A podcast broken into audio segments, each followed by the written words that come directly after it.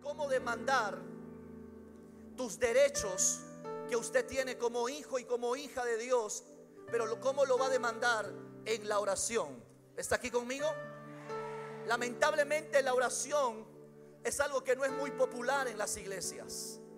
Cuando se habla de oración y de intercesión y de guerra espiritual, es algo que la gente no mucho lo sigue en las iglesias. Y no necesariamente lo hablo de nuestro ministerio, porque le doy gracias al Señor, porque en estos 21 días de vigilia y de ayunos, hemos visto cuántas cantidades, centenares de personas han podido venir por las madrugadas. Podríamos decir que somos la sección a lo que está sucediendo en muchos lugares. Pero cuando muchas veces se enseña de la oración, intercesión y de guerra espiritual, la gente como que es indiferente al mensaje porque no es muy popular esa enseñanza. Pero nosotros como ministerio sabemos es que si hoy estamos donde estamos es gracias a la guianza del Espíritu Santo. Pero nunca el Espíritu Santo va a guiarnos si usted y yo no somos una iglesia de oración. Es por eso que es tan importante que usted sepa que lo que va a suceder en este nuevo tiempo va a ser a consecuencia del nivel de oración que tengamos en este ministerio. Si usted antes oraba, mi hermano, lo que viene va a ser más demandante. Lo que viene va a ser más fuerte, va a ser más poderoso. Es por eso que muchos van a llegar a hacer cosas que nunca antes hicieron. Van a comenzar a experimentar cosas que nunca antes experimentaron. Van a llegar a lugares que nunca antes llegaron. Y eso va a ser a consecuencia de tu comunión que usted tiene con Dios. Pero que mientras que vemos a gente ser transicionada a un nuevo nivel de gloria, vamos a ver gente que en el camino se va a quedar. Porque cuando tú le pones demanda, como que ellos se ofenden como que ellos se sienten mal y dicen que todavía tengo que dar más. Sí, porque en el reino, mi hermano, responde al sacrificio que tú tengas. ¿Alguien está aquí conmigo en esta hora? Si usted no está dispuesto a dar más, usted solo va a ser un espectador. Por eso que cuando hablamos acerca de demandar en nuestras oraciones, es hablar acerca de cómo vamos a orar delante del Señor. Y cuando usted ora, al Padre por medio de nuestro Señor Jesucristo, usted le está dando permiso a Dios para que Dios interfiera en los asuntos de los seres humanos.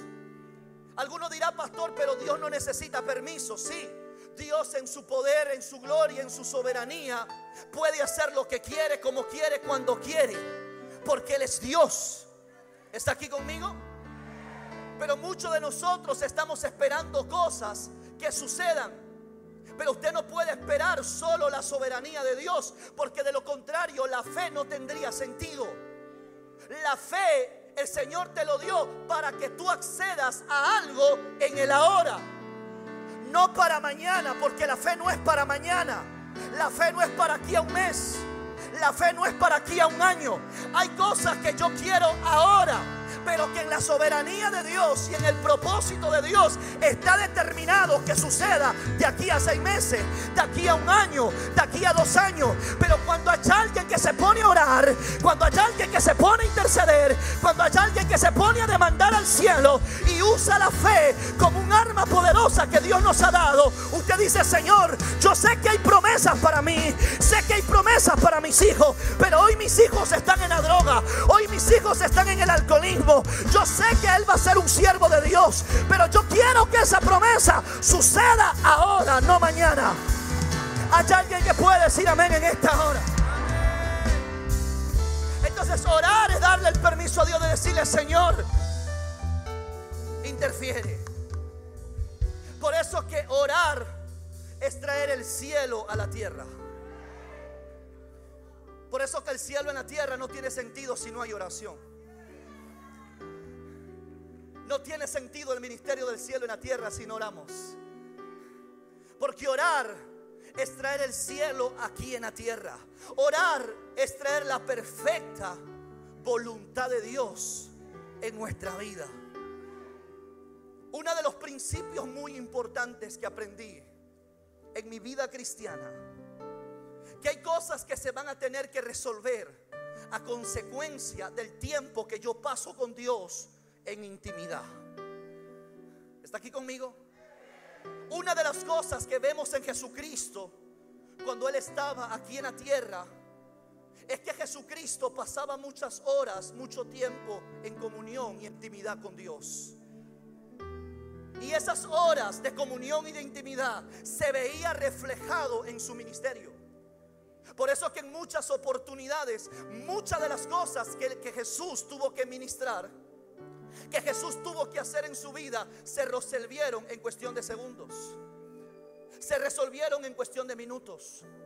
Porque eso era consecuencia de las horas que pasaba en comunión con Dios. Pastor, ¿qué me está diciendo? Que usted tiene que pasar horas con Dios y segundos y minutos con los hombres para que se resuelvan muchos problemas que tú tienes. Pero hoy la gente hace lo contrario. Minutos con Dios y hora con los hombres. Horas tras horas queriendo resolver, resolver, perdón, un caso que hasta el día de hoy no se resuelve. ¿Por qué? Porque tú piensas que el problema que tienes se va a resolver de acuerdo al tiempo que tú le dediques a ese problema. Sin darte cuenta que el tiempo a que más tienes que dedicarle es a tu comunión que tú tienes con Dios. ¿Alguien está aquí conmigo? ¿Alguien me está entendiendo? Porque cuando tú tienes y pasas tiempo con Dios, y ahí a veces el tiempo se pasa, las horas se van, usted sale de ese lugar amados, con la gracia y con el favor de Dios para hacer las cosas conforme al poder sobrenatural de Dios que está en nuestras vidas. Y en ese poder sobrenatural, y en esa gracia, y en ese favor, cuando tenemos que resolver un tema, se, soluciona instantáneamente. Ahí es cuando tú dices, oye, esto, esto fluyó, esto se hizo rápido. A este fulano para que le den visa le tomó tres años. Le tomó cinco años para darle visa, pero yo estuve orando, yo estuve intercediendo, yo estuve ayunando para cuando yo tenga la cita en el consulado americano y solamente el cónsul me miró y no me pidió ni un documento, solamente me miró y me dijo, bienvenido a los Estados Unidos. ¿Sabes por qué? Porque ese hombre pasó horas con Dios y segundos con los hombres. No sé quién está aquí conmigo. Hay gente que hasta el día de hoy el seguro social no le da una cita. Ya tiene hasta tres meses y el odontólogo no le da cita. Pero el hermano Juan Carlos llama por teléfono, instantáneamente le dan cita para el otro día. Y tú dices, este hombre tiene corona. Este hombre debe tener un contacto. Debe tener influencia. No, él no tiene influencia. Él no tiene contacto humanos. Lo que Él tiene es la gracia y es el favor de Dios. Que donde Él va, las puertas se le abren, las relaciones llegan, los contactos llegan, los contratos se le dan, las cosas suceden. Y la gente dice, ¿y cómo pasa eso? Eso es porque ese hombre pasa tiempo con Dios. Yo no sé quién está aquí conmigo en esta hora, pero Dios nos está llamando a la iglesia a pasar mayor tiempo con Dios para que las cosas, los problemas, las adversidades, las pruebas se puedan resolver de manera instantánea. Hay gente que le está predicando a su familia y hasta el día de hoy no quieren venir a la iglesia. Pastor, tengo un año hablándole a mi papá y no quiere venir. ¿Sabe por qué? Porque tú no puedes seguir a ganar la batalla. Escucha bien, territorial. Si primero no ganas esa batalla en el espíritu. Porque el problema que tiene tu padre no es natural, es un tema espiritual. Y tú puedes tener mucha persuasión, puedes tener un espíritu de convencimiento y puedes ser muy, muy palabrero para ir hablando. Pero mi hermano, escucha bien, el que convence de pecado, de justicia y de juicio es el Espíritu Santo de Dios. Cuando una persona dice, Señor, yo declaro, Padre, que antes de ir a ver a mi Padre, primero me voy a someter en oración. Primero me voy a someter a un ayuno para que cuando yo esté delante de mi Padre, tu presencia caiga sobre Él, tu gloria caiga sobre Él, papá. Y en ese momento Él pueda darse cuenta, al abrirse los ojos de Él, pueda darse cuenta la necesidad que tiene de Dios. Yo no sé si alguien me está entendiendo lo que estoy hablando, pero Dios te está diciendo, horas con Dios y con los hombres. Por eso la Biblia dice en Lucas capítulo 6, versículo 12, dice la palabra de Dios, en aquellos días él fue al monte a orar y pasó la noche orando. Y usted quiere que en 10 minutos se le resuelva a todo el mundo. Pastor, yo estoy orando. ¿Cuánto tiempo? ¿Cuántos días? ¿Y tú quieres que se resuelva problemas de 15 años? Tienes 20 años con ese hombre con el mismo problema y quieres que se resuelva con 10 minutos diarios de oración. Ese hombre tiene 35 años en el tabaquismo, consumiendo pornografía y tú quieres que con 20 años de 20 minutos de oración diaria, quieres que ese hombre venga a ser un siervo de Dios. No, mi hermano, usted tiene que poner mayor demanda.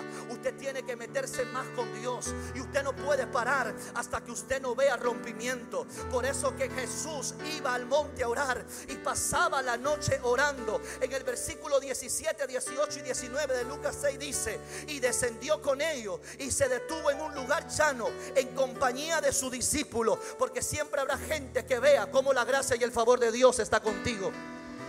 Porque hay gente que no te cree que tú ahora eres un hijo de Dios. Pero cuando ellos vean los milagros, cuando ellos vean los señales, cuando ellos vean los prodigios, van a decir, wow, verdaderamente tú sí te has convertido en un hijo de Dios. Verdaderamente tú no estás jugando al Evangelio, sino que tú eres un ungido de Jehová. Y dice que los discípulos y de una gran multitud de gente de toda Judea, de Jerusalén, de la costa de Tiro de Sidón que había venido para oírle y para ser sanados en sus enfermedades. Y los que habían sido atormentados de espíritus inmundos eran sanados. Y toda la gente procuraba tocarle. La gente procuraba tocarle. Porque veían la unción que estaba en Jesús. Está aquí conmigo.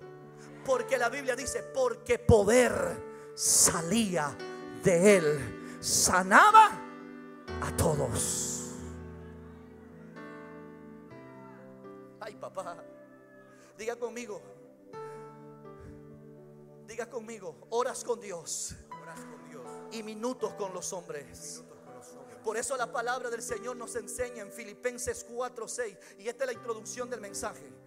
Filipenses capítulo 4, versículo se dice, por nada estéis afanosos. Diga conmigo, mira a tu hermano que está al lado y de nada te afanes. ¿Qué significa ser, estar afanoso?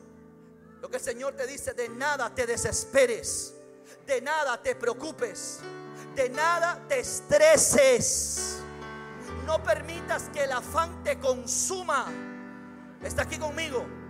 El Señor te dice, de nada te afanes sino que sean conocidas vuestras peticiones. ¿Qué dice? Delante de Dios. ¿Cómo?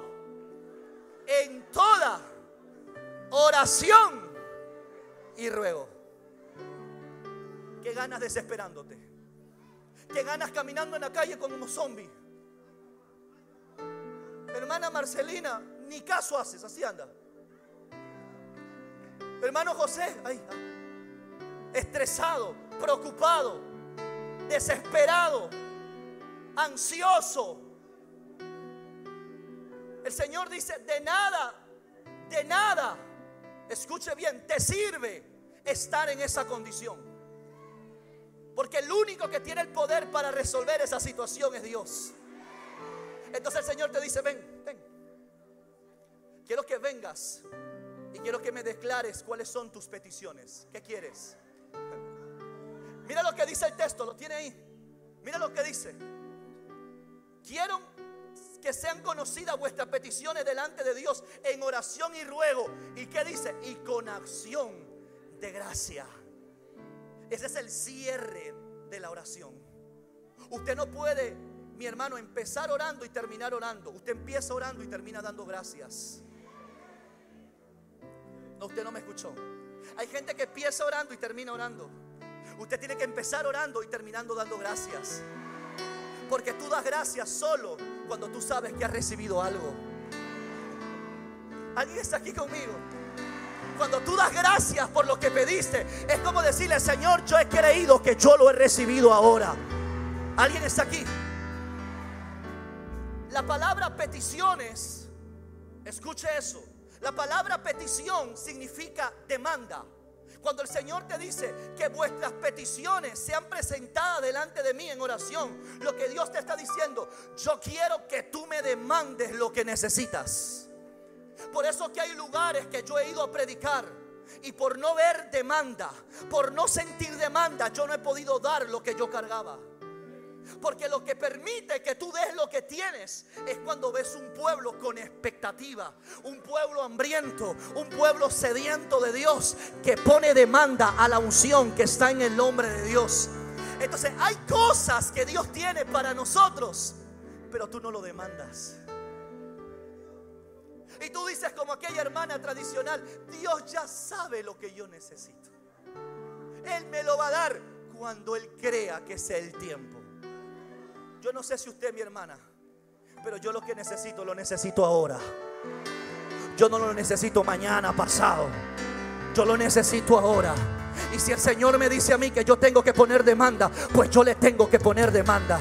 Pues yo me voy a presentar delante de Él y le voy a decir, Señor, yo te demando que mis hijos vengan a servirte en la iglesia. Señor, yo te demando porque tengo que pagar la hipoteca de mi casa. Señor, yo te demando porque tengo que pagar el, carro que me saqué para trabajar. Señor, yo te demando porque me siento estancado en el ministerio y quiero ir a un nivel mayor. Señor, yo te demando que quiero crecer espiritualmente para poderte servir con excelencia. Señor, yo te demando que yo no he nacido para vivir en deuda, sino que he nacido para vivir en abundancia. Hay alguien que tiene que ponerle demanda a Dios en esta noche. Porque Él dice, yo quiero que sean presentadas vuestras peticiones delante de mí. Hay gente que algo se le está moviendo dentro de ellos. Ay, papá. Mira a alguien que está al lado, dile, ¿estás listo para demandar?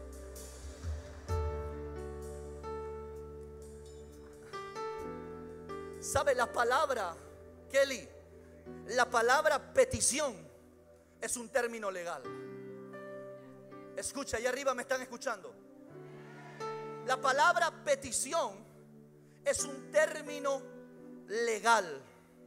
Cuando usted ora a Dios, no puede hacerlo como un mendigo. Ay Señor, yo te pido por favorcito, sáname papito. Ay, Señor, mi esposa, papá, me ha dejado. Tráela de vuelta, por favor. Si no, yo no dejo de llorar.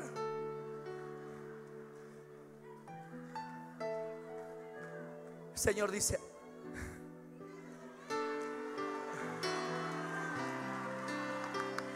¿quién te enseñó que las lágrimas van a resolver tu problema? ¿Quién te enseñó que las ¿Tú crees que porque María Magdalena andaba orando, llorando como loca, tú crees que por eso Jesús resucitó a Lázaro? El reino de Dios no se mueve por emoción.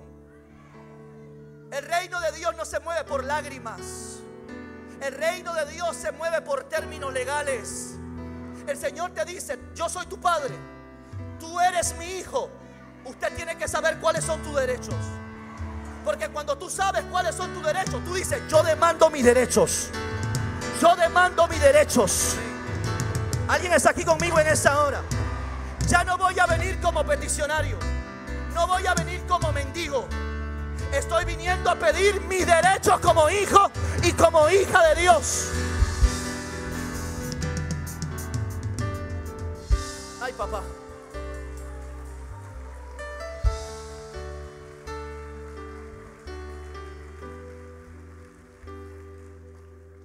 Eso que pedir es poner demanda en algo que el Señor ya te lo dio, que ya está hecho. Porque la Biblia dice que Dios ya nos ha bendecido. Es como que Dios dice, parece que este no quiere nada. ¿Usted le ha pasado eso? Que usted tiene gente que usted dice, yo tengo tanto para darle a este muchacho, para darle a esta mujer pero yo no veo deseo que Él tenga para progresar, para prosperar, para avanzar. Yo veo grandeza en Él, veo en Él, en ella que puede alcanzar cosas grandes, se puede casar con un buen hombre, con un buen hombre de Dios, tener una familia sólida, pero yo la veo que anda todavía con la bobería. Yo lo veo todavía ese cabezón que anda con la bobería, un pie en el evangelio y un pie en el mundo. Pon demanda en lo que Dios tiene para ti. Dile, Señor, yo no quiero lo que mi corazón desea. Yo quiero lo que está en tu corazón. Yo quiero tu perfecta voluntad. Si tienes que arrancar de mí las emociones que me están controlando, que me están dominando, que me están llevando al mundo, arráncala de mi vida, Señor. Yo no quiero moverme por emoción, sino por convicción.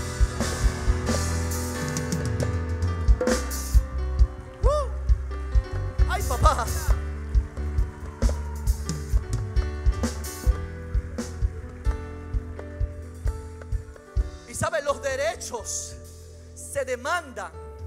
¿Sabes por qué? Los derechos se demandan gracias a la obra de la cruz. Por eso que después de la crucifixión hubo un después, hubo un antes y hubo un después. Porque gracias a la obra de Jesucristo en la cruz del Calvario, es ahí donde Jesús nos dio el derecho que Satanás un día nos arrebató, que Satanás un día nos quitó. Hoy podemos decir, Señor, gracias a la obra de la cruz y gracias que ahora he reconocido a Jesús como mi Señor y Salvador. Ahora, Señor, sé que he sido redimido porque yo ya estaba en condenación. Pero gracias a la obra de Jesús he sido redimido por la sangre de Cristo. Pero no solamente eso, sino que he sido absuelto de todo lo que mi adversario, el diablo, me condenaba, me señalaba. Todo lo que él decía, lo que me hacía creer que a mí no me pertenecía, lo que Dios me había declarado en su palabra. Por eso que Cristo no solo te redimió, sino que también te justificó y te puso en una posición de justicia. Cuando hablo posición de justicia, lo que estoy diciendo el que te ha puesto en una posición de retitud. No me importa lo que antes tú fuiste. Si fuiste un mentiroso, si fuiste un adúltero, si fuiste un drogadicto, si fuiste un estafador, un engañador. Cuando aceptaste a Cristo Jesús, Él te redimió, pero también te justificó. Él dijo borrón y cuenta nueva. De hoy hacia adelante, el diablo no te podrá acusar. El diablo no podrá señalarte. El diablo no podrá condenarte. Porque yo te redimí y te he justificado por la sangre de Jesucristo. Amén. Ay, papá.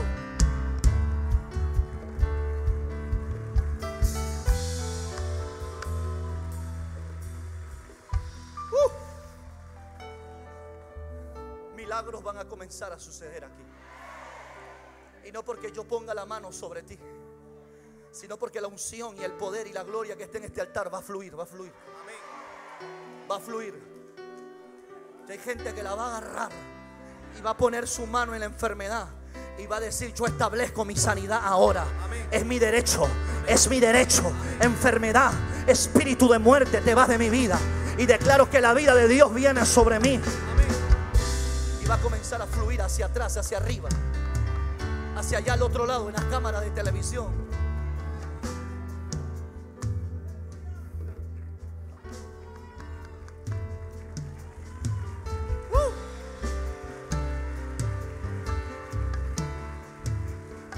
Por eso que los derechos, ¿sabes cuándo son demandados? Los derechos son demandados porque hay justicia. Donde hay justicia, tú demandas derechos.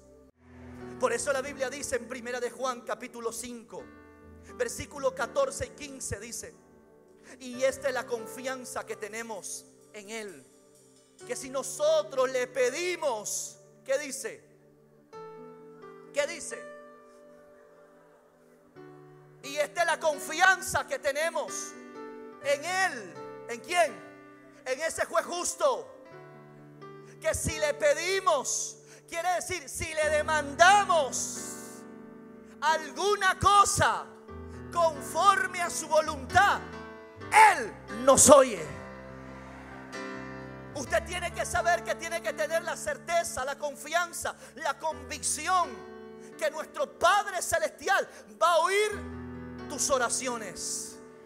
En otras palabras, la oración se aplica en gente con mentalidad de hijos que son demandantes y no en personas que tienen una mentalidad de mendigos y de religiosos. ¿Está aquí conmigo? Diga conmigo, la oración tiene poder cuando yo oro como un hijo que demanda sus derechos. Y no como alguien que ora con una mentalidad de mendigo y de peticionario. ¿Cuánto van a cambiar su tipo de oración? ¿Cuánto van a cambiar el modo de su oración? ¿Alguien está aquí conmigo en esta hora? Entonces cuando Satanás venga y te quiera acusar de algo, usted le va a decir, Satanás, cállate. Cierra la boca. Yo no me voy a morir pobre. Yo no me voy a morir endeudado, quebrado. Yo no me voy a morir enfermo. El diablo te va a decir, ¿por qué? Porque yo soy un hijo de Dios que tiene derechos. Yo soy una hija de Dios que tiene derechos. Pastor, ¿y qué son los derechos? El derecho o los derechos son un conjunto o un sistema de normas judiciales escritas en una constitución. ¿Y sabes cuál es tu constitución y mi constitución?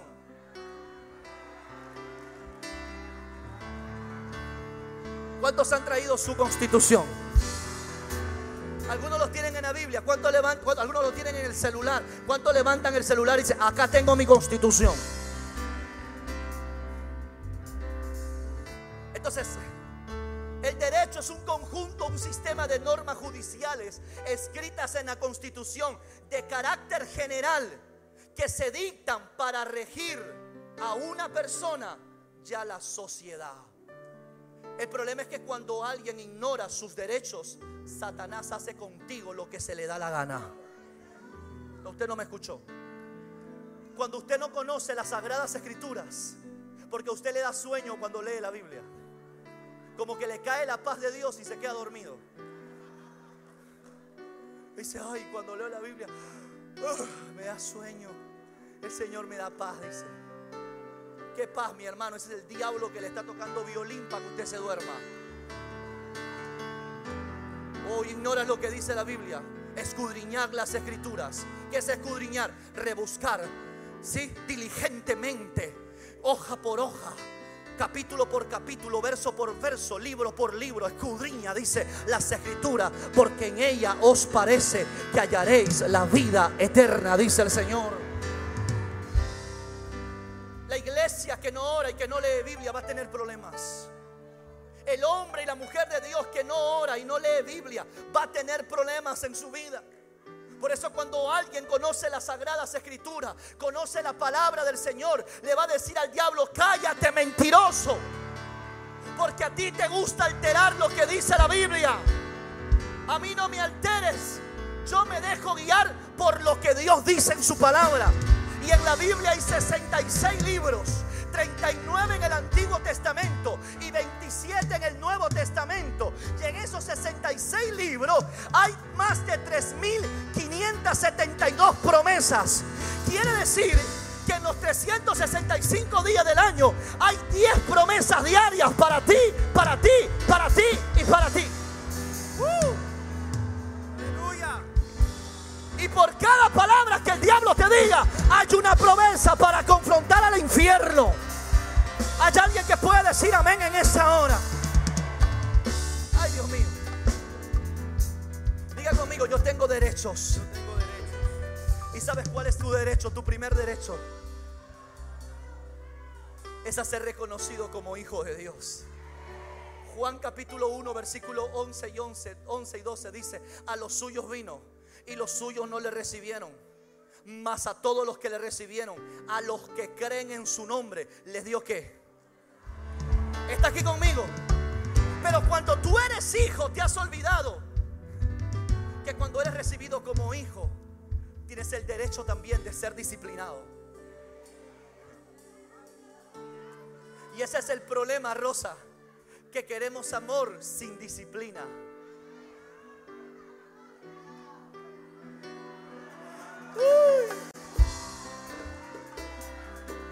Mi hermano, alguien decía, ¿cómo le vas a corregir a tu hijo si con esa mano que le das amor, ¿cómo le vas a corregir? Y yo le decía, es que tengo dos manos. Con una le doy amor y con la otra lo disciplino.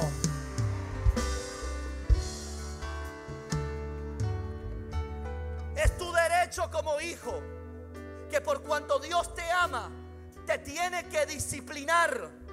Porque dice en Hebreos capítulo 12, versículo 6.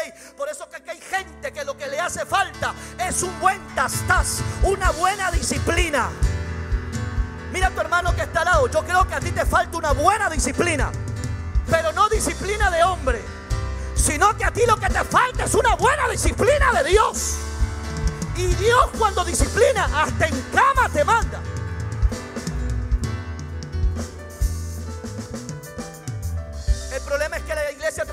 Nos ha enseñado que la disciplina es la manifestación de la ausencia de Dios. Y eso no es así. ¿Sabes cuando yo estoy más seguro que Dios está conmigo? Cuando Él me corrige. ¿Sabes cuando tú estás más seguro que tu, que tu padre te ama? Cuando tu papá te corrige. Cuando tu padre te dice, ¿y qué tienes? ¿Qué estás haciendo? Yo te he enseñado eso. Porque los padres que somos, cartas abiertas, ellos pueden leer en nosotros. Usted no tiene nada que reprocharle a Dios cuando Dios lo disciplina. Usted lo que tiene que decirle, ay papá, solamente dame la fuerza para resistir la disciplina. Pero yo sé, Señor, que tú me estás disciplinando porque me amas. Yo sé, Señor, que tú me estás corrigiendo porque tienes algo grande para mí. Porque hay cosas en mi carácter, hay cosas en mi vida diaria, hay cosas en mi conducta, hay cosas en mi comportamiento, hay cosas en mi... Oh, yo no sé quién está aquí conmigo. Hay cosas en mi actitud que no están bien. Que por más que el pastor Carlos David me ha hablado, o perdón, por más que el apóstol Carlos David me ha hablado, no he cambiado. Pero hay una unción mayor, hay una unción más poderosa, que es la de Dios, que va a hacer que seas corregido. Porque lo que Dios quiere es llevarte a su propósito y a su voluntad. Aleluya.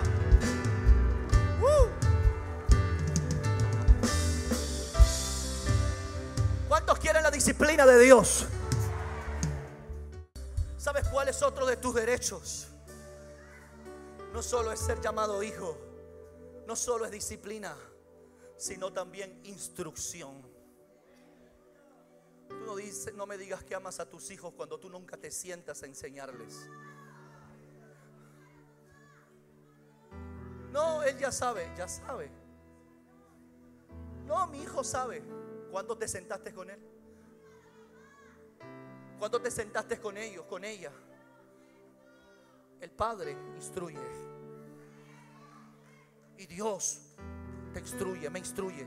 Sino que a veces tú no te das cuenta.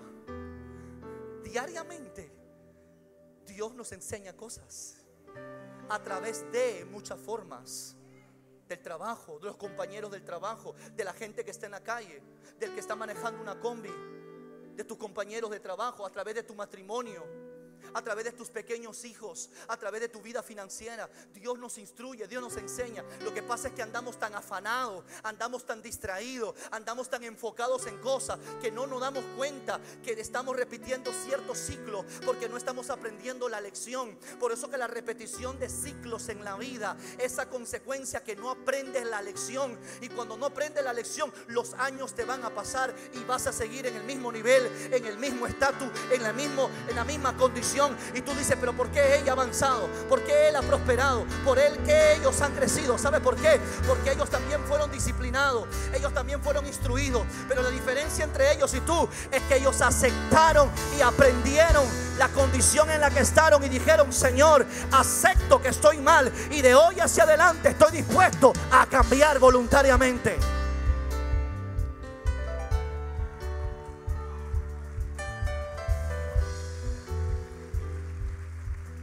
Dice Proverbios 10, 17. El camino de la vida es guardar la instrucción. Cuando se te enseña algo, no te olvides. Las instrucciones, Candia, no es para hoy, es para toda la vida. Por eso el, el Salomón decía, no tomes en poco las instrucciones de tus padres.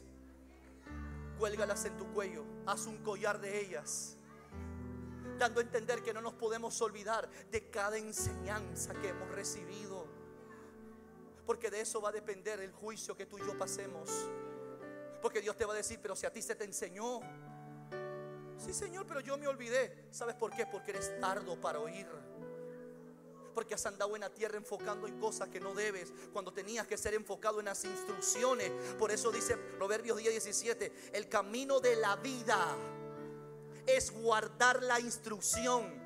Pero quien desecha la reprensión, dice yerra, en otra, en otra traducción dice, se equivoca. Por eso que hay gente, mi hermano, que dice, me equivoqué. Si yo hubiera oído, si yo hubiera obedecido, si yo hubiera hecho caso. Está aquí conmigo. ¿Sabes cuál es otro derecho? La protección de Dios. Dice la Biblia en Salmo 91, 11 pues a sus ángeles el Señor mandará acerca de ti que te guarden en todos tus caminos. Otro derecho es la provisión. Vuestro Padre Celestial sabe, dice Mateo 6:32. Mira a tu hermano que está al lado y le Dios sabe cuál es tu necesidad. Él la conoce. Nadie tiene que contárselo. Dice Mateo 6:32, porque dice la Biblia, Vuestro Padre Celestial sabe de qué tenéis necesidad de todas estas cosas. Y otro derecho, voy a avanzar, es la herencia. Porque todo hijo y toda hija tiene herencia. Tal vez de lo más grande que podemos estar agradecidos con nuestro Padre Celestial es que sin merecernos tenemos derecho de una herencia eterna, pero también aquí en la tierra. Sabemos que cuando nosotros, mi hermanos, caminamos conforme en la voluntad de Dios, muchas de las cosas que Dios ha determinado para nosotros se van a desatar aquí. Pero también cuando usted y yo tenemos que estar en el descanso del Señor, cuando moramos en Cristo Jesús, tenemos la certeza y tenemos la convicción que cuando nosotros vayamos a morir, vamos a tener una vida eterna y que tenemos una casa que Dios nos prometió que Él nos haría a nosotros. Por eso Jesús dijo, es necesario que yo me vaya, porque yo prepararé morada para vosotros. Porque si así no fuere, yo se los hubiera dicho. Está aquí conmigo en esa hora. Pero que también otro derecho que tenemos, el derecho a la sanidad. Está aquí conmigo. Dice la palabra del Señor en Isaías capítulo 53, versículo 4. Dice la palabra, ciertamente llevó Él nuestras enfermedades y sufrió nuestros dolores. Y nosotros le tuvimos por azotado, por herido de Dios y abatido. Versículo 5 hacia adelante. Mas el herido fue por nuestras rebeliones, molido por nuestros pecados. El castigo de nuestra paz fue sobre él. Y por su chaga fuimos nosotros si usted, mi hermano, pone demanda por algo que usted le está pidiendo al Señor, pero usted no es responsable como hijo y como hija de Dios, entonces eso lo que usted demanda no se va a aplicar. Por ejemplo, ¿está aquí conmigo? Por ejemplo, si usted pone una demanda, usted va a la corte y pone una demanda a una persona que a usted le robó algo de mucho valor, pero cuando usted llega a la corte, en la corte ve su requisitoria y le preguntan, Señor, dígame cuál es su nombre. Usted le dice, yo soy fulano de tal. Ok, sí, porque necesito tu nombre para poder ver, para poder escribir esa demanda que tú haces. Pero cuando ellos entran al sistema, se dan cuenta que tú también eres otro ladrón. Entonces vas a salir de ese corte no con justicia, sino que vas a salir con juicio. Pastor, ¿qué me está diciendo? Lo que le estoy diciendo es que usted no puede vivir en la justicia de Dios cuando usted vive, mi hermano, chueco delante del Señor. Usted no puede demandar ninguna de las promesas del Padre cuando usted no camina en rectitud y usted no camina en justicia. Yo no estoy diciendo que sea perfecta, no estoy diciendo que sea perfecto, porque cuando yo cometo un pecado, alguien está aquí conmigo en esta hora. Cuando yo cometo un pecado, decía mi padre espiritual, no porque clave un clavo quiere decir que sea carpintero, decía mi papá. No porque usted clave un clavo no quiere decir que sea carpintero. ¿Qué me está diciendo? No porque yo haya cometido un pecado quiere decir que yo sea un pecador. Porque una cosa es pecar y otra cosa es vivir en pecado. Por eso que el Señor también nos dio a nosotros un regalo tan grande que es el arrepentimiento. Para que cuando usted y yo cometamos un pecado en nuestra humanidad, usted vaya a la presencia de Dios y active el poder de la sangre. Y diga, Señor, yo activo el poder de tu sangre. Porque tu sangre tiene el poder para remover, para quitar mi pecado. Está aquí conmigo. Y eso me acredita y me da la autoridad para demandar a lo que a mí me pertenece como hijo.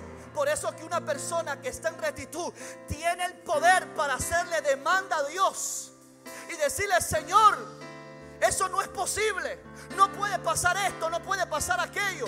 Y el Señor cuando te ve en posición de justicia dice, ok, tiene la autoridad para intervenir por tu familia, tiene la autoridad para intervenir por tus hijos, tiene la autoridad para intervenir por tu finanza, tiene la autoridad por eso mi hermano. La Biblia dice, cuando alguno de vosotros esté enfermo, vayan a la iglesia y busquen a los ancianos de la iglesia para que ellos pongan manos sobre vosotros. ¿Por qué, pastor? Porque los ancianos espirituales son gente madura espiritual con discernimientos. Alguien está con el discernimiento ejercitado y con el carácter de Jesucristo para ponerse, mi hermano,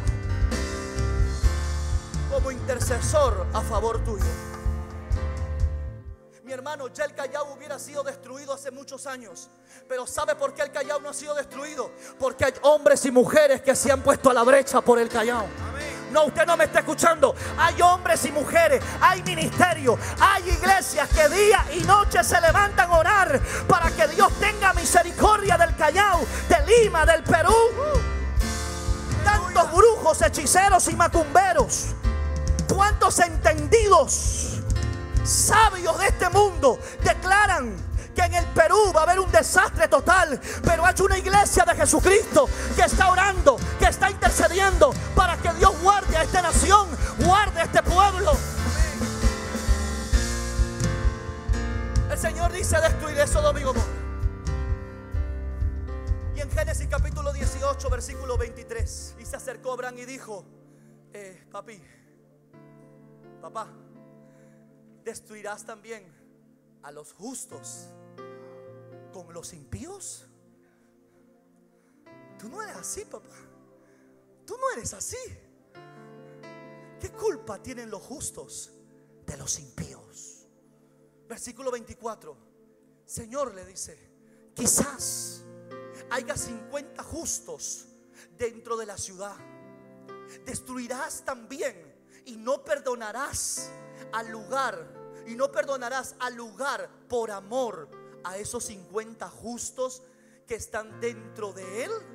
Los justos son los que están en rectitud.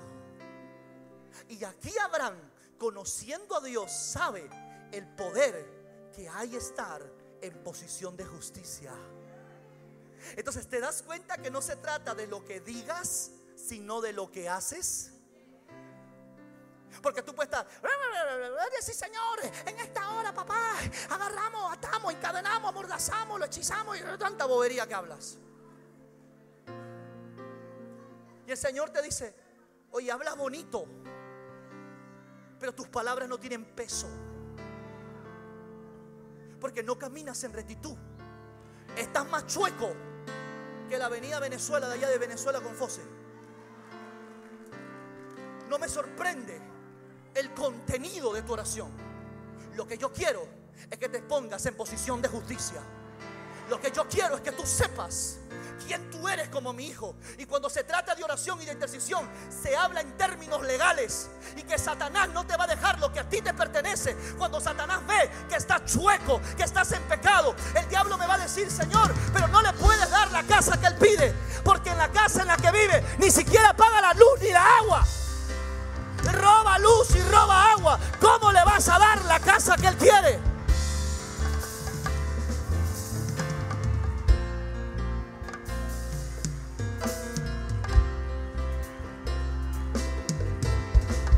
Es que si tú pensabas que como apóstol te iba a dar chocolate, galleta, bombón, te equivocaste. Hay una unción más recia en esta casa. Reino de Dios viene a traer orden en esta casa. Hay cosas que no han sucedido hasta el día de hoy porque hay desorden, porque hay caos, porque hay confusión. Pero así dice el Señor, llega el tiempo donde traigo orden en tu vida, traigo orden en tu finanza, traigo orden en tu salud, traigo orden en tu ministerio, traigo orden en tus hijos, traigo orden en tu vida emocional, traigo orden en tu en tu actitud. Hay alguien que puede decir amén en esa noche.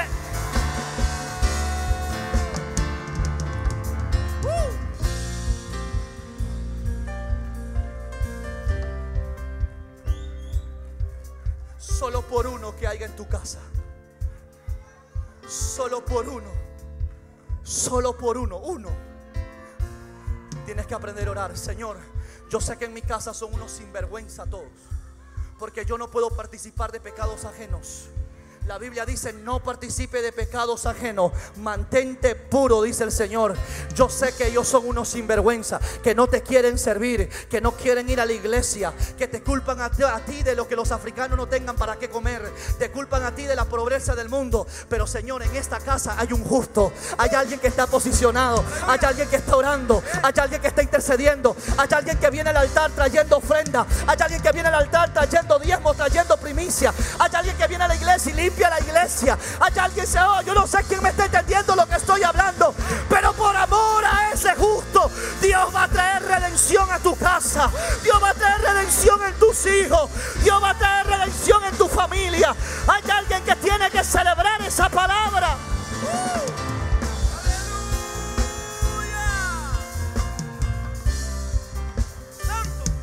No puede destruir a los impíos con el justo. Sabes que lo más tremendo, que mucha de tu familia no sabe que por causa tuya hay protección, hay provisión, hay bendiciones. Dios guarda con sus ángeles. Y ellos piensan que es por ello, no saben por qué hay uno en la casa que ora día y noche, orando, intercediendo, día y noche. Pero no nos vamos a cansar, mi hermano. No nos vamos a cansar hasta que no veamos lo que estamos orando. Alguien está aquí conmigo en esta hora. En Lucas capítulo 18, versículo del 1 al 8, dice la palabra del Señor. Y también Jesús le refirió una parábola, una parábola sobre la necesidad. Escuche bien, diga la necesidad. Diga conmigo, la oración es tan importante como el aire que yo respiro, como el, aire que yo respiro, como el agua que yo bebo. Como el agua que yo bebo. ¿Está aquí conmigo? Amén. Como la atmósfera que me protege de los rayos ultravioleta. La necesidad es una necesidad. Y no lo digo yo, lo dice el Señor Jesucristo. Y la Biblia dice, y Jesús le refirió una parábola sobre la necesidad de orar de vez en cuando. ¿Cuántos tenemos que orar? Hermano, ¿usted cuando ora? Ah, todo en la mañana y cuando me acuesto y cuando como. No, eso no es bíblico. ¿Qué dice el Señor? ¿Qué dice el Señor?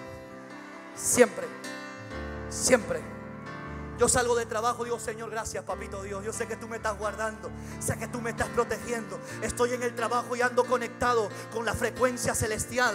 Estoy conectado con el cielo, porque la oración, mi hermano, no es solamente en ciertas circunstancias de necesidad, de problema, de adversidad. La oración es una necesidad que diariamente nosotros tenemos que practicarla. Por eso la Biblia dice que Dios refirió una parábola para enseñarnos la necesidad de orar siempre y mira lo que dice, y este es poderoso porque es un principio para los que les gusta la oración. Y dice, y no desmayar. Y dice, y no desmayar. Porque la naturaleza del hombre está en que cuando no ve lo que él ora, desmaya. Cuando no ve resultados, se desanima. Cuando no ve, ay Dios mío, cuando no siente algo, dice, siento que estoy hablando solo, porque no siento nada. Por eso el Señor dice, no solo quiero que ores, lo que quiero es que tengas carácter. Carácter para orar. Carácter es tener determinación y consistencia. Es ser consistente con lo que creo, con lo que hago y con lo que digo. Y yo no voy a parar de orar, voy a seguir orando, voy a permanecer en la oración hasta que no se materialice lo que yo ya vi en el ámbito del Espíritu. Porque lo que yo he visto en el Espíritu lo voy a ver con mis ojos naturales. Entonces aquí es donde el Señor nos da la revelación y nos da la guerra entre lo que dice el juez injusto y lo que dice alguien determinado en lo que él ora o en lo que él demanda. Mira lo que dice el verso. ¿Está ahí conmigo o no? Ya se fue. Dice, diciendo, y aquí viene la parábola, mira el ejemplo que hace. Había una ciudad, en una ciudad, diga conmigo, un juez. Pero este juez era más corrupto. Ay, papá. Dios puso como ejemplo al juez más corrupto, el juez más impío que puede existir en el mundo. Y mire el ejemplo que da el Señor. Había en una ciudad un juez, primer mandamiento, amarás a Jehová tu Dios con todo tu corazón, con toda tu alma, con toda tu mente y con todas tus fuerzas. Y este juez era tan corrupto y tan impío que va contra ese mandato y dice que no tenía temor de Dios. Y lo segundo, no respetaba a hombres. ¿Cómo pones en una ciudad un juez que cuando él juramenta pone su mano sobre la Biblia?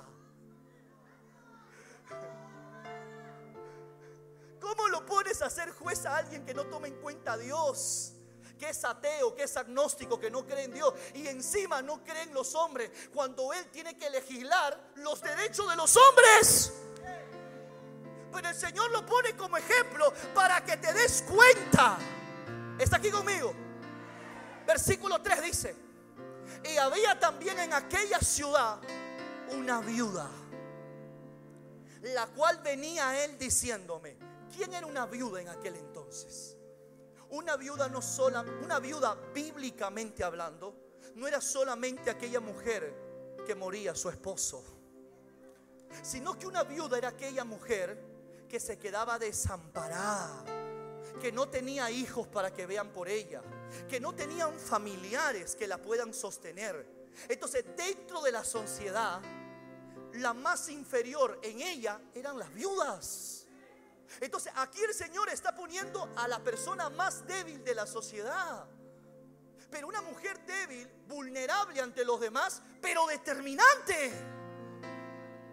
Determinante, débil para todo el mundo. Que no tenía esperanza, no tenía nada. Pero esa mujer se las traía. Y mira lo que dice. Y ella, dice la Biblia, venía a este corrupto y le dice, hazme justicia. ¿Cómo le pide justicia a un corrupto tú?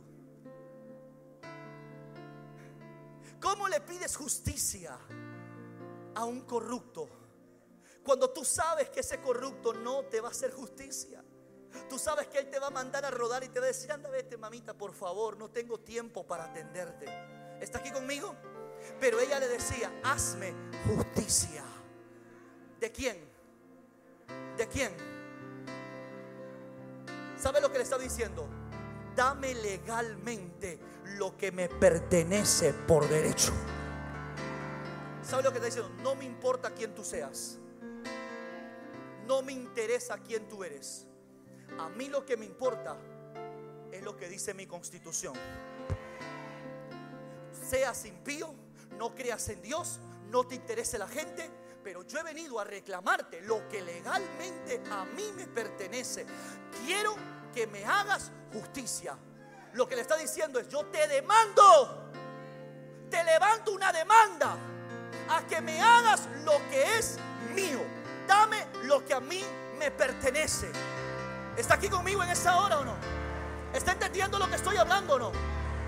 Y él dice la Biblia, y él no quiso por algún tiempo. En este, en este mensaje nos damos cuenta muchos principios bíblicos, que hay cosas que no van a suceder en el momento. Por eso la necesidad de orar siempre y no desmayar. Porque a veces Dios permite que tu adversario no te suelte lo que es tuyo. No te suelte lo que pertenece. Y no porque Dios no quiera darte lo que es tuyo, sino que lo que Dios hace es matar dos pájaros de un tiro. ¿Me está entendiendo lo que estoy hablando? Número uno, lo que está haciendo es que la gloria sea mayor. Porque a mayor tiempo, mayor gloria. Mayor oposición, mayor gloria. Mayor resistencia, mayor gloria. ¿Está aquí conmigo? Y número dos, lo que quiere es darte carácter para que seas determinante, para que no pienses que las cosas van a ser así por suceder. No, papito, no, mamita. Usted tiene que poner demanda en la oración. Usted tiene que ser constante en oración. Usted no puede desmayar. Usted tiene que seguir orando en todo momento y no pararse hasta que se suelte lo que a ti te pertenece. Ella no fue ante el juez le dijo, juez, yo soy la viuda más miserable de la ciudad. No tengo, no tengo marido no tengo hijos, hazme justicia. Ella no fue así. Ella se paró en la puerta del juzgado. Y a las 6 de la mañana, antes que el juez entre, se paraba en la puerta del juzgado y le decía, Señor, he venido para que usted me haga justicia de mi adversario. Y no me voy a ir de aquí hasta que usted no me haga justicia. Ese hombre por ahí, no me, no, no, no me moleste, yo me voy a quedar ahí. Pero ¿sabes qué pasó? que esa mujer seguía todos los días en el juzgado diciendo, hazme justicia, hazme justicia. ¿Y sabe lo que sucedió?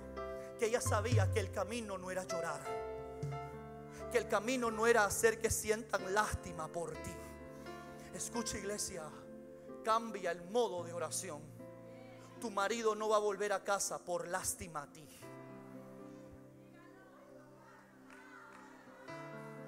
Tu mujer no va a volver a la casa porque te ve a ti con lástima. No se trata de la lástima, de la pena. Se trata de que tú sepas quién tú eres en Dios. Y si tú quieres demandar lo que a ti te pertenece, que es tu esposa, que es tu hijo, usted tiene que ser firme, usted tiene que ser consistente y decir, Señor, lo que dice tu palabra, que lo que uniste tú, el hombre no lo puede separar, el hombre no lo puede dividir. La palabra dice, Señor, Padre, que cuando tú haces pacto con nosotros, nadie puede romper ese pacto, Señor. Y ese hombre y esa mujer que se está metiendo con el pacto que yo he hecho contigo y con mi esposa, nadie lo puede romper. Lo que tú prometes tú lo cumples, Señor. Y tú me dijiste que yo y mi casa te serviremos. Por lo tanto, lo que yo estoy viviendo es circunstancial. Lo que estoy viviendo es ahora. Pero yo sé, Señor, que tú vas a terminar la obra con mi casa. Vas a terminar. Y va a haber todos los días en el que yo me pare en esa posición de justicia. Así sea el más débil. Así sea visto como los demás, como el más débil, el más pequeño, el más insignificante. No me interesa cómo tú me veas. Lo que a mí me importa es que yo sé los derechos que yo tengo como hijo y como hija de Dios. Y no voy a parar hasta que se haga justicia. Alguien puede decir amén en esta hora. Alguien puede decir amén en esta hora. Ay, papá.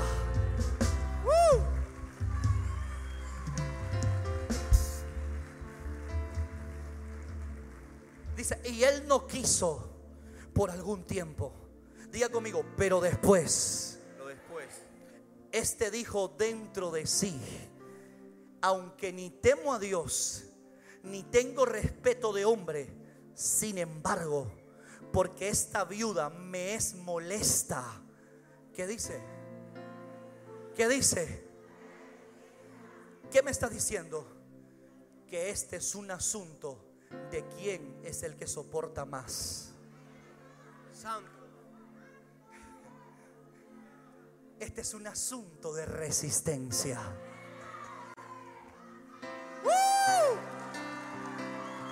¡Aleluya! Cuando tú eres persistente en algo, usted lo va a lograr. O por perseverancia o porque se canse la otra persona. Pero ¿sabes por qué hay cosas que tú no has logrado?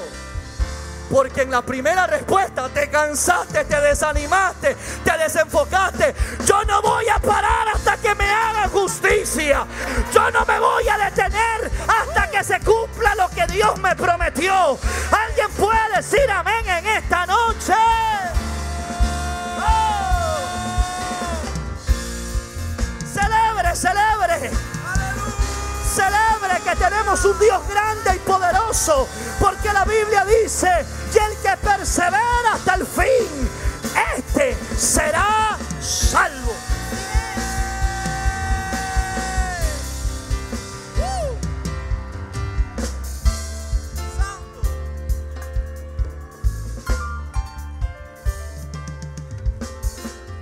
Diga conmigo, este es asunto, dile a alguien, este es asunto de quien resista más los procesos, de quien resista más las pruebas. Porque hay gente que no duró un mes.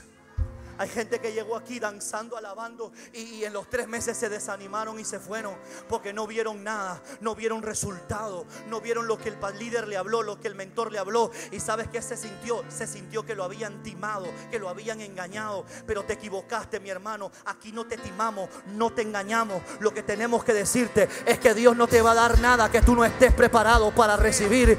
Y en la oposición y en la resistencia, el Señor hace que desarrolles, escuche los frutos del Espíritu Santo. Ahí aprendes a desarrollar carácter, madurez, bondad, mansedumbre, templanza, dominio propio. Yo no sé quién está aquí conmigo en esta hora. El que resista más, ese será el que vea la gloria de Dios en su vida. ¿Quién ganó? ¿El juez injusto o ganó la viuda? ¿Quién ganó?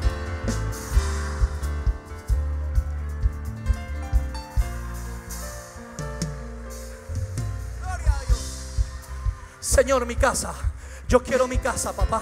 Yo reclamo mi casa, papá porque yo no voy a ser un desheredado. Tu palabra dice que tus hijos no seremos desheredados, sino que tu palabra dice, Señor, que tú has preparado herencias para el sacerdocio y yo te sirvo como líder, yo te sirvo como mentor, yo te sirvo como diácono, yo te sirvo como anciano y yo ya no quiero vivir en casa alquilada. Yo me voy a levantar mañana, tarde y noche a orar por mi casa. Quiero que me haga justicia, que mis hijos vean que servirte a ti, Señor, no fue en balde, no fue en sino que tú oyes las oraciones de los justos y a su tiempo darás tu recompensa. Hay alguien que pueda creerlo en esta noche.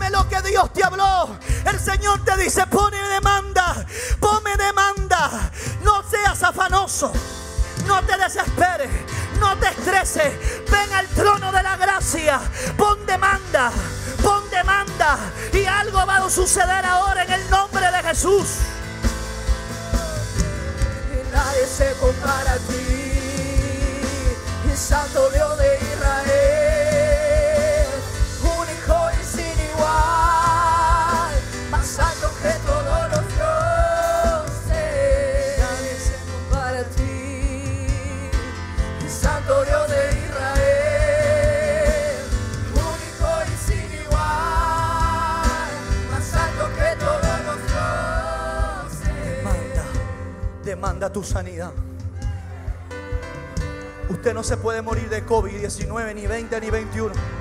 Demanda que tú eres sano por la llaga de Cristo. Demanda, demanda tu liberación. Demanda tu liberación, que toda cadena, toda maldición se tiene que romper. Demanda tu prosperidad. Demanda la promoción en esa empresa, en ese negocio. Demanda el ministerio. Ponle demanda, pon demanda, pon demanda, pon demanda, pon demanda. Mira lo que dice el Señor.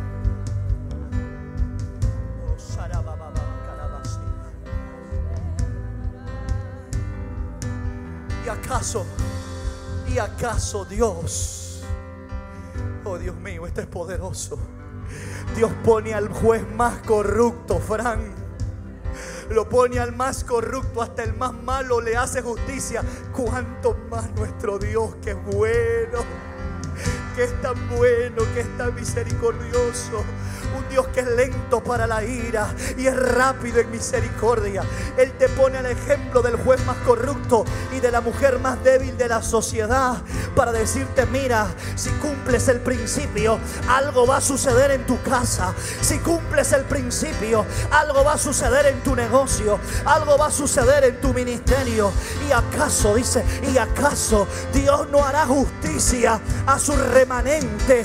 Dios acaso no hará justicia a sus escogidos que claman a Él día, día.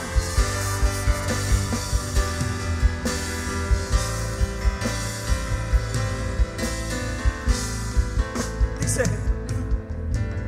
¿acaso Él no hará justicia a los que claman a Él día noche? Ese es el texto que Dios me dio para la intercesión avivamiento 2.0. De ese verso Dios me dio la estrategia de la intercesión. Oración, intercesión, día, oración, intercesión, noche. Luego le voy a explicar eso. Pero esta iglesia va a orar día y noche. Dice, se tardará en responderles. Es una pregunta, no es una afirmación. El Señor le dice, los que claman a mí día y noche, ¿se tardará Dios en responderles? Os digo, dice el Señor, hablando Jesús de su papá, míralo a Jesús hablando. Y dice, os digo que pronto, pronto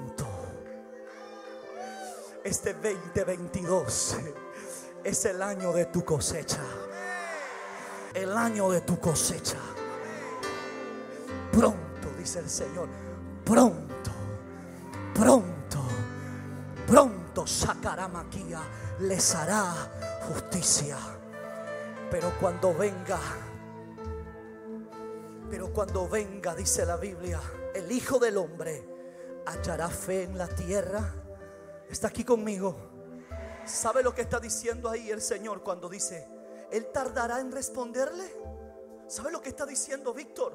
Lo que Dios dice, mi corte no es como la corte de ese juez injusto. Mi corte no es como la corte de los jueces de la tierra, que su justicia es como trapo de inmundicia. El Señor te está diciendo ahí, mi corte está abierta todos los días. 24 horas al día. El juez justo tiene la corte abierta. Para que tú corras. Para que tú corras. Pero no puedes correr si tú no eres responsable.